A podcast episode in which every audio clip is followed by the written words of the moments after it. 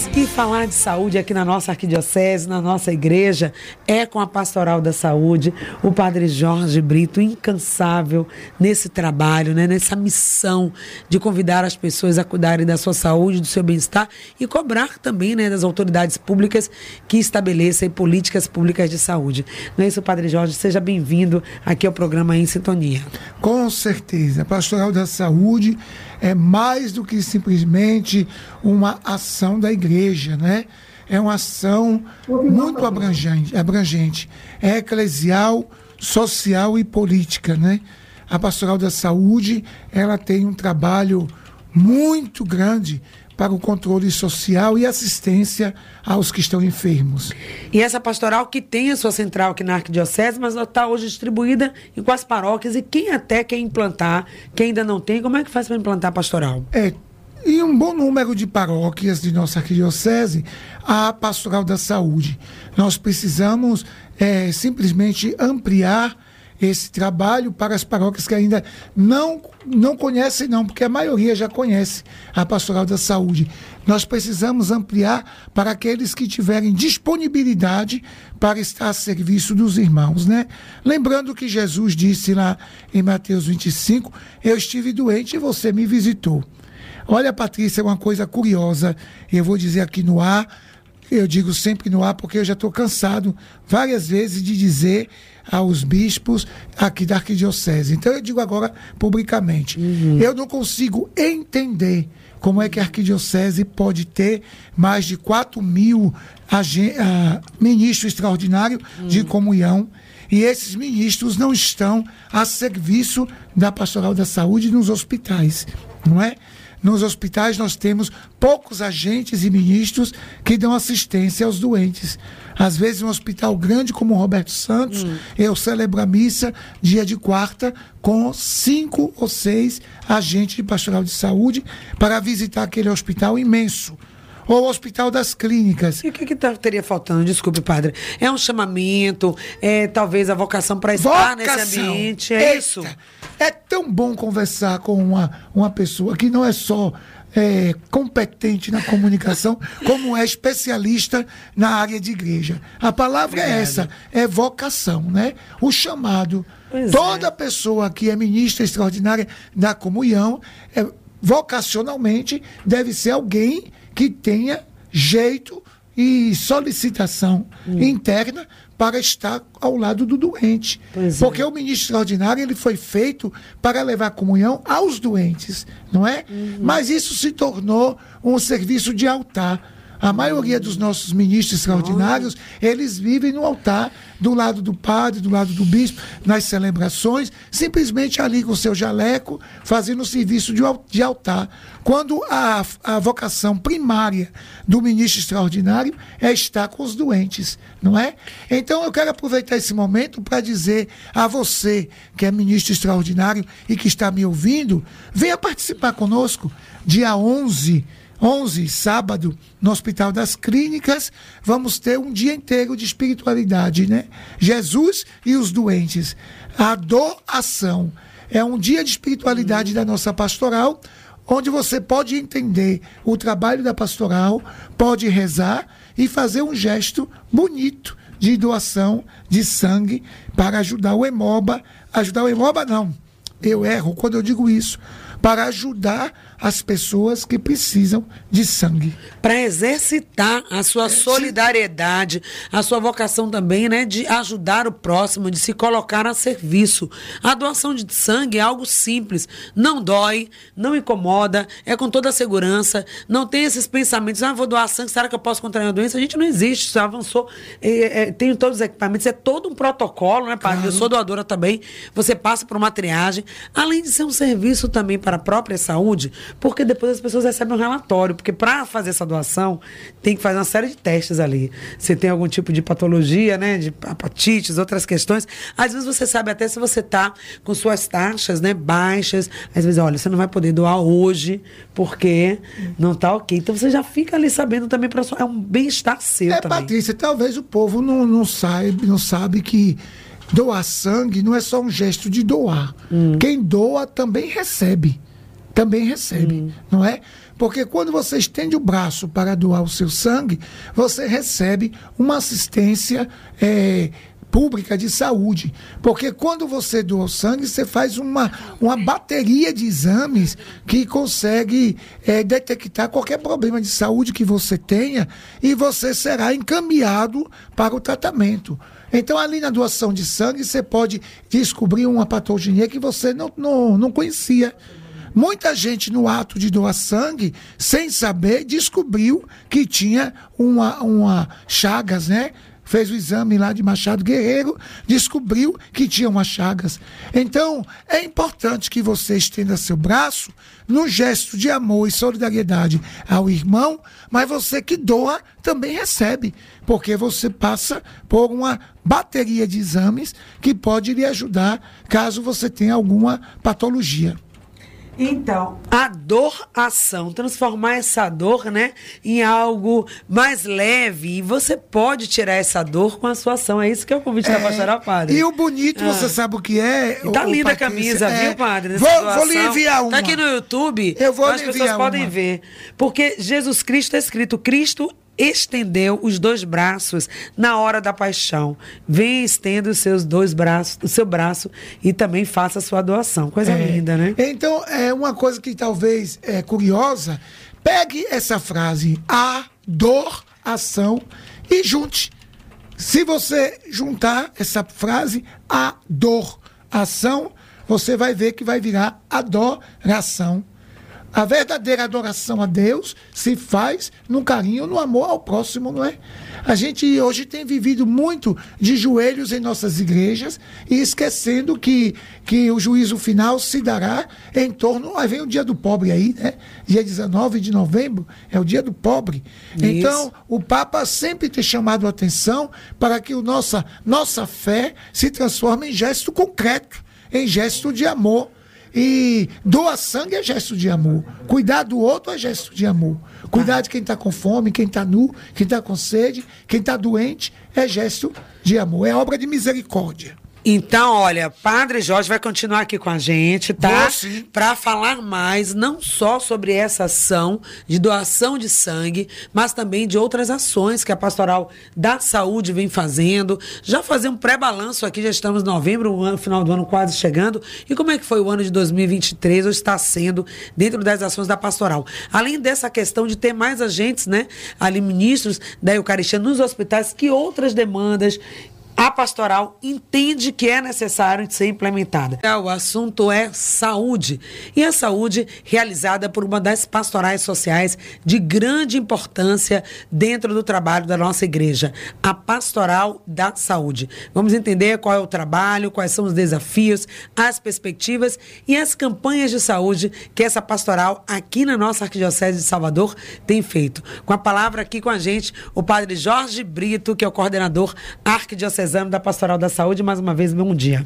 Bom dia a você que me escuta e que me acompanha pelas redes sociais, a esse programa de audiência com a nossa Patrícia Tosta. É uma alegria estar aqui na Rádio Excelsior sempre para poder usar esse veículo de comunicação, a voz do Senhor do Bonfim, para que aqueles que nos escutam possam, de fato, através de nossos apelos, entender que não é um apelo do Padre Jorge, não é um apelo da Igreja de Salvador, é um apelo de Deus. Uhum. É a voz do Senhor do Bonfim que lhe convida a participar mais e perto das ações evangelizadoras. Porque a Pastoral da Saúde é isso, é uma ação evangelizadora no campo da saúde. É um apelo, inclusive, né? Nosso Papa, o Papa Francisco, ele tem convocado as pastorais sociais esse trabalho, essa igreja de saída, essa igreja que não fica só dentro do templo, só naquele acolhimento que é necessário, claro, através dos rituais, do sacramento, mas também vai até onde as pessoas não estão, aquela pessoa que não pode chegar até a igreja, e aí esse serviço da pastoral da saúde, da visita, aliás, saúde, cuidar da saúde, foi uma das missões mais lindas de Jesus Cristo. Ah, ele, curou tantos enfermos, não é, padre? É, tem duas coisas, ensinou. duas coisas, Patrícia, que é. eu, eu fico preocupado com a forma que hoje se lê a Bíblia, não é? é? E tem duas coisas que, que as pessoas cometem, é um pecado grave. Dizer que, que religião e política não, não caminham, uhum. porque se a gente tirar a política da Bíblia, a gente perde mais de 75% da Sagrada Escritura. Uhum. Porque os profetas, na literatura judaica, que a gente chamava de Antigo Testamento, eles tinham um papel grande no controle social. Eles eram os grandes controladores das ações dos reis em seu tempo. E a outra coisa é entender que nos evangelhos, mais de 75 a 80% das ações salvíficas de Jesus era curando doentes. Então aí a gente pergunta isso, qual é a necessidade das pastorais sociais, conhecendo todo o trabalho da igreja, sua missão, qual é a necessidade das pastorais sociais, entre elas a pastoral da saúde e também o alcance que elas estão tendo. É, observe, agora nós estamos ainda quentinhos né, pelo sínodo e a sinodalidade, eu vou trocar aqui em miúdo com uma canção que cantamos muito esse tempo. É, agora é tempo de ser igreja. Caminhar juntos participar. e participar. Era a canção do momento da sinodalidade, né? Então, ser igreja é caminhar juntos. Há tempo que a igreja vem nos convocando para a pastoral de conjunto. Quer dizer, a pastoral da saúde, ela não anda sozinha.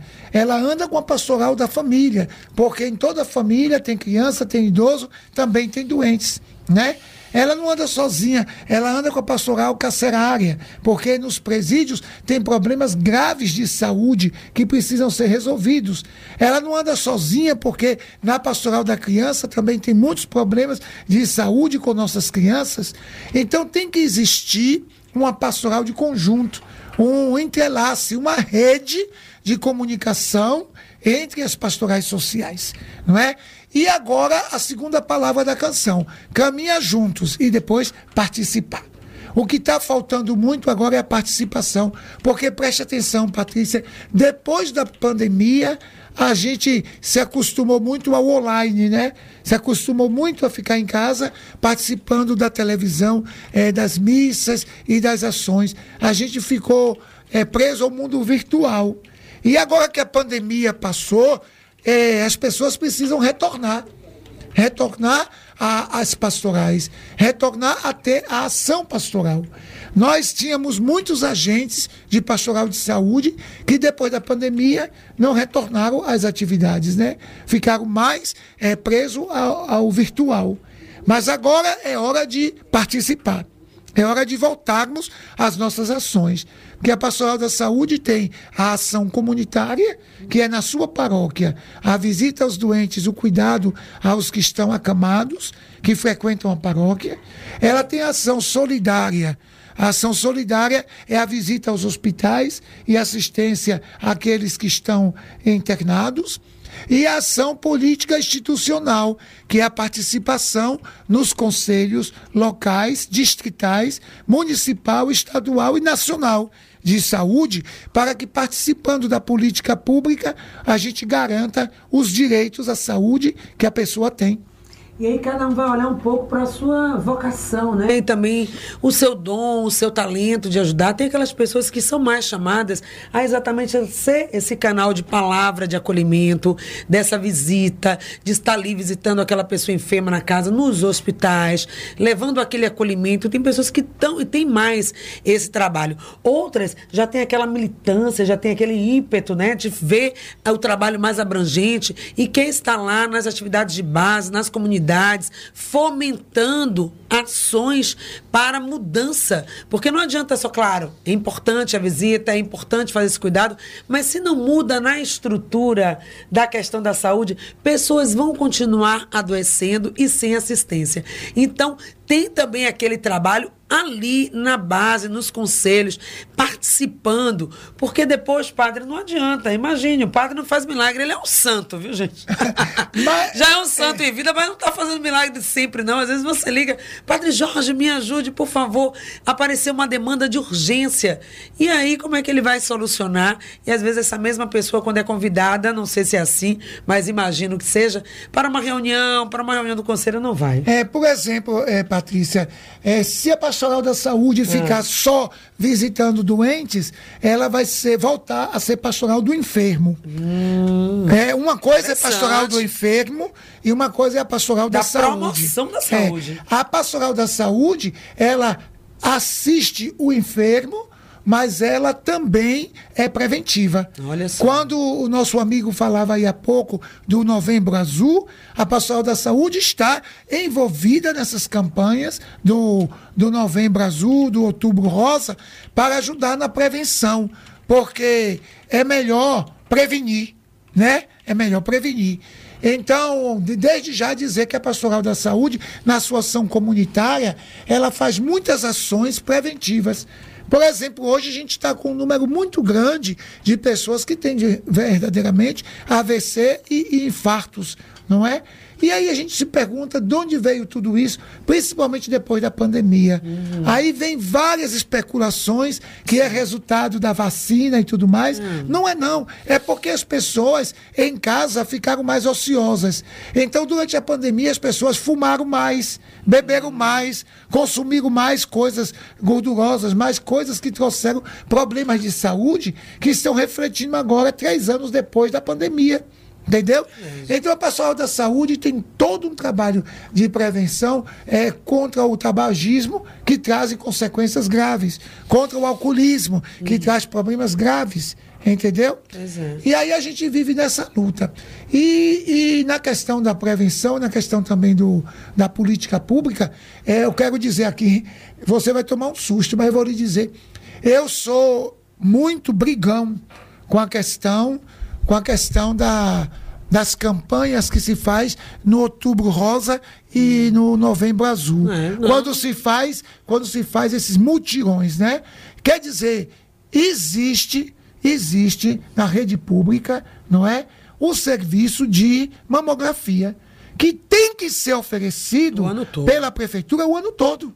Quer dizer, de janeiro a, a, a setembro, as mulheres querem cuidar da saúde, procura o mastologista, procura a- o exame e não encontra. Né? Não encontra em canto nenhum da rede pública. Aí Aí quando chega outubro, 20 come- mil. uma politicagem que arma esses todos. A pessoa fica de quatro da manhã até cinco da tarde, embaixo desses todos quentes, numa fila para fazer uma mamografia que pode se fazer tranquilo o ano todo. Você viu aquela vergonha? Olhe, eu, eu posso falar. Eu posso falar, porque eu me sinto responsável pelo governo que aí está. Eu fui um dos que lutou, entendeu? Eu me sinto responsável. Mas foi vergonhoso a CESAB e o governo estadual fazer aquele, aquele mutirão na Fonte Nova, colocando mais de 16 mil idosos acima de 60 anos numa fila para fazer um check-up. Isso tem que ser um serviço oferecido todos os dias ao idoso. Os idosos estão sofrendo, já que estão fazendo aí. É, é quando mais a gente precisa de cuidados, é com a idade a, a- idoso, né? E a gente está envelhe... a a população está envelhecendo. A pirâmide social, o IBGE divulgou agora os dados, mudou muito. A velhice, o envelhecimento, a longevidade é uma realidade do Brasil, não, do mundo. E a gente precisa dar conta. Você falou, você vai se assustar? Não me assusto, não, com essa questão, seu posicionamento, e não só seu, mas de outras pessoas também que lidam com a temática da saúde em relação a essas campanhas, né? Eu entendo aqui, do meu lado como comunicadora, que as campanhas, elas são importantes, elas têm uma certa importância no sentido de chamar a atenção, Chamar atenção. de mobilizar, é. a mídia se mobiliza, as redes sociais, as pessoas vestem a camisa, fazem palestra, levam os assuntos para a escola. Então isso dinamiza. É um momento forte como campanha. Agora, o serviço Concordo também. É um ano inteiro. Não é possível que a mulher tenha que esperar outubro para fazer a mamografia. Ou muitas vezes, quando já tem um diagnóstico de câncer, a lei diz que ela tem até seis meses para começar o tratamento. o tratamento. É lei. E ela fica um ano, e dois, três com a mamografia não acontece. É. Quando vai aquele câncer que poderia ter sido feito, resolvido de uma forma mais simples, com uma intervenção não tão mais profunda, digamos assim, não é. tem o termo técnico aqui, mas digamos assim, algo mais incisivo, seria simples, uma cirurgia, a mulher vai ter que fazer algo muito mais complexo. Então, gente, fica aqui o alerta do padre Jorge Brito, que é um incansável lutador e defensor da saúde, promoção da saúde, da pastoral da saúde e não do enfermo. E fica aí as nossas autoridades também com esse recado. É saúde o ano inteiro. Então, não é só saúde mental em janeiro, câncer de mama em outubro, câncer de próstata é, próstata em novembro, é, saúde mental suicídio em, é, setembro. em setembro. Não, não é, dá, né? Tem muita gente suicidando. Pois né? é. A, doença, a, a, a, saúde mental é uma das coisas, Patrícia, que perdeu o campo. Aqui em Salvador, os CAPs, ah. posso dizer, Pronto. acabaram. Acabaram. O que era o CAPES? Tá. O que foi o propósito político do CAPES? Hoje saiu saúde mental. A gente, é, a gente acabou com os hospitais é, os hospitais é, de problemas mentais, uhum. né? Viraram a maioria hospital dia. Que tinha aquela luta antimanicomial. É, pois é. Aí era para acabar. Acabou o manicômio. Acabar bem, com o manicômio. troca. Mas em substituição ao manicômio, deveria ter os CAPs com a equipe completa funcionando. Uhum. E, e, vou lhe dizer, imagine, novembro azul. Uhum. O homem já é difícil ir ao médico, não é?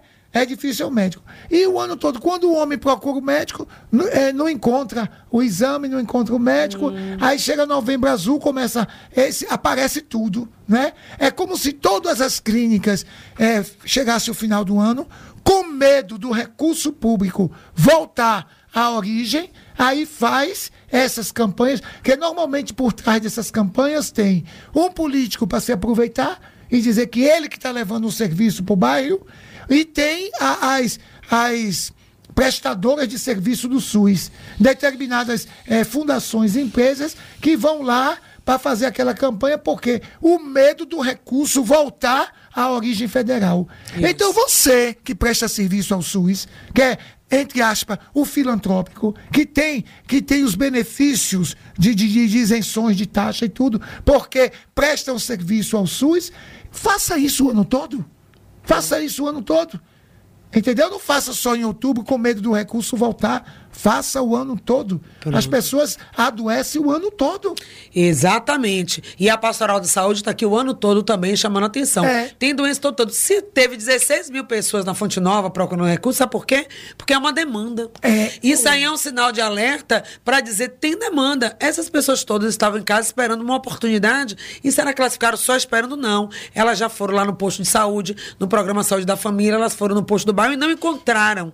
Não tinha médico. Aí elas, nessa oportunidade, oportunidade, desesperadamente, submetendo a essa situação lá, foram atrás de conseguir algo que elas poderiam ter tido em janeiro, no início do ano, até no ano passado, ou tem gente até há dois anos atrás. Então é sobre isso, né, padre? É saúde com respeito é. e dignidade para nossa população. Não é, e, e só botando aqui entre aspas assim, a, a, não é uma questão de, de de crítica irresponsável que a gente não, faz. Não, não, não. A gente eu reconhece faço as ações. porque eu participo. Pronto. A Pastoral da Saúde participa dessa construção e você, como comunicadora, participa dessa construção. Tá. Não é uma crítica pela crítica, Exato. é uma crítica construtiva. Exatamente, até porque o nosso papel aqui, como comunicadores, como liderança é. religiosa, é fazer essa cogestão, né?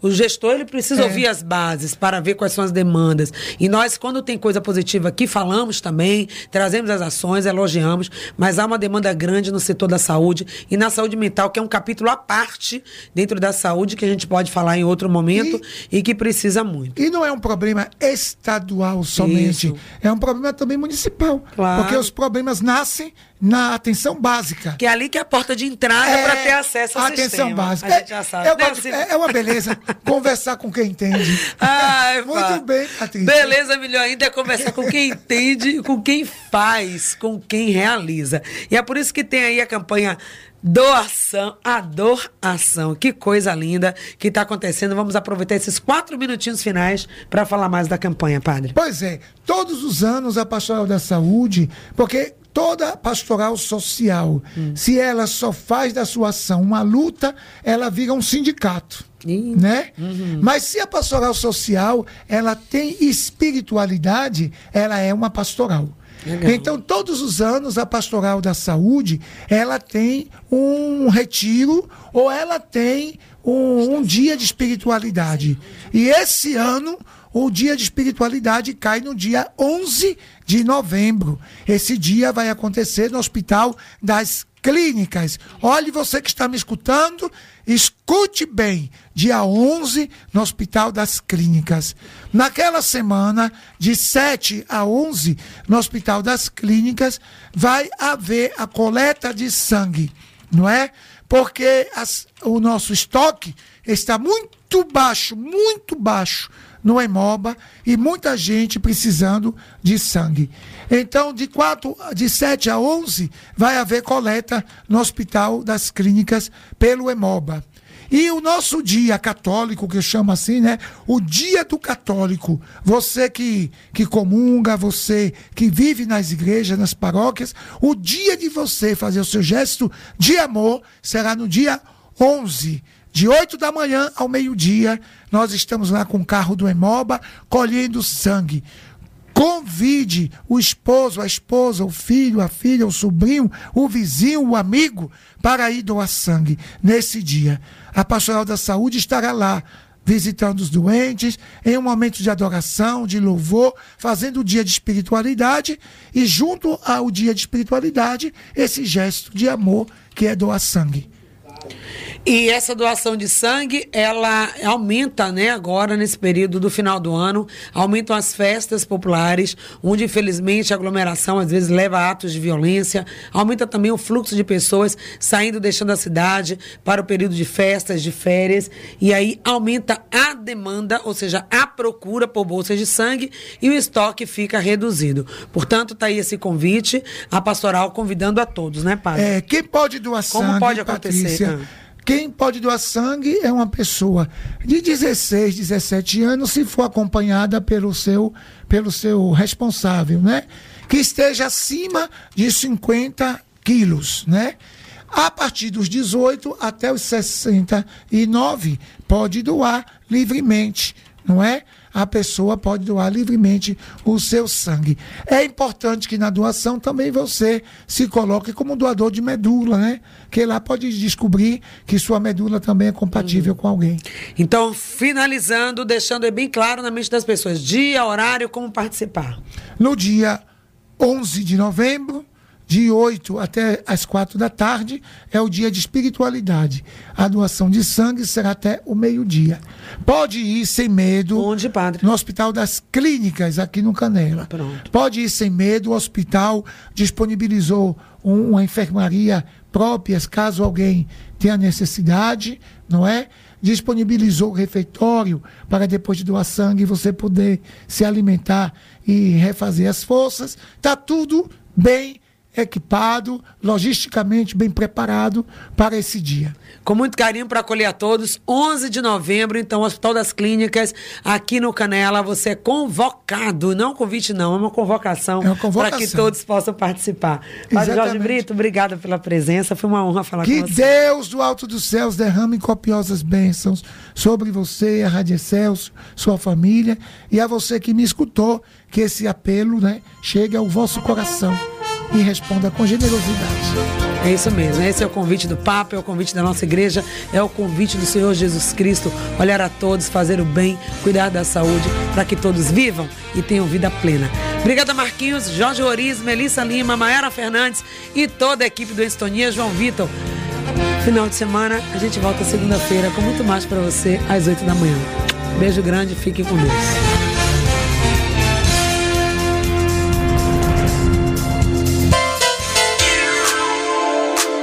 Em sintonia